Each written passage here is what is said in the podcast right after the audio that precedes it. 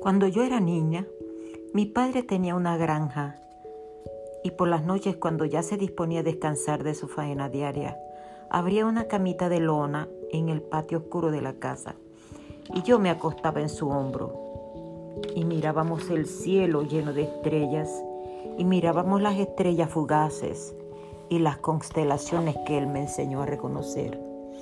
Y él me hablaba de ellas y él me hizo entender la tierra sobre la que estábamos era como una de esas estrellas del cielo.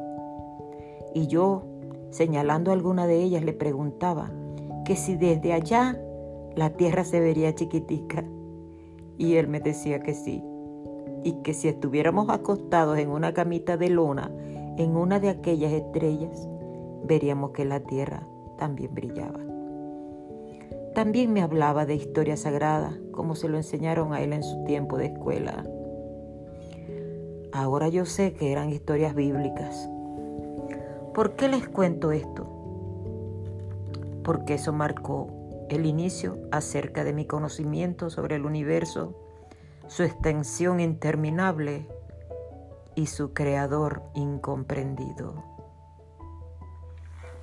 El Papa Juan XXIII dijo en su tiempo, cuán pequeño sería Dios si después de haber creado este inmenso universo, poblara en él únicamente al diminuto planeta Tierra. Ese no es el Dios que yo conozco. Si él creía esto y hablaba de ello, yo no entiendo por qué no le creyeron.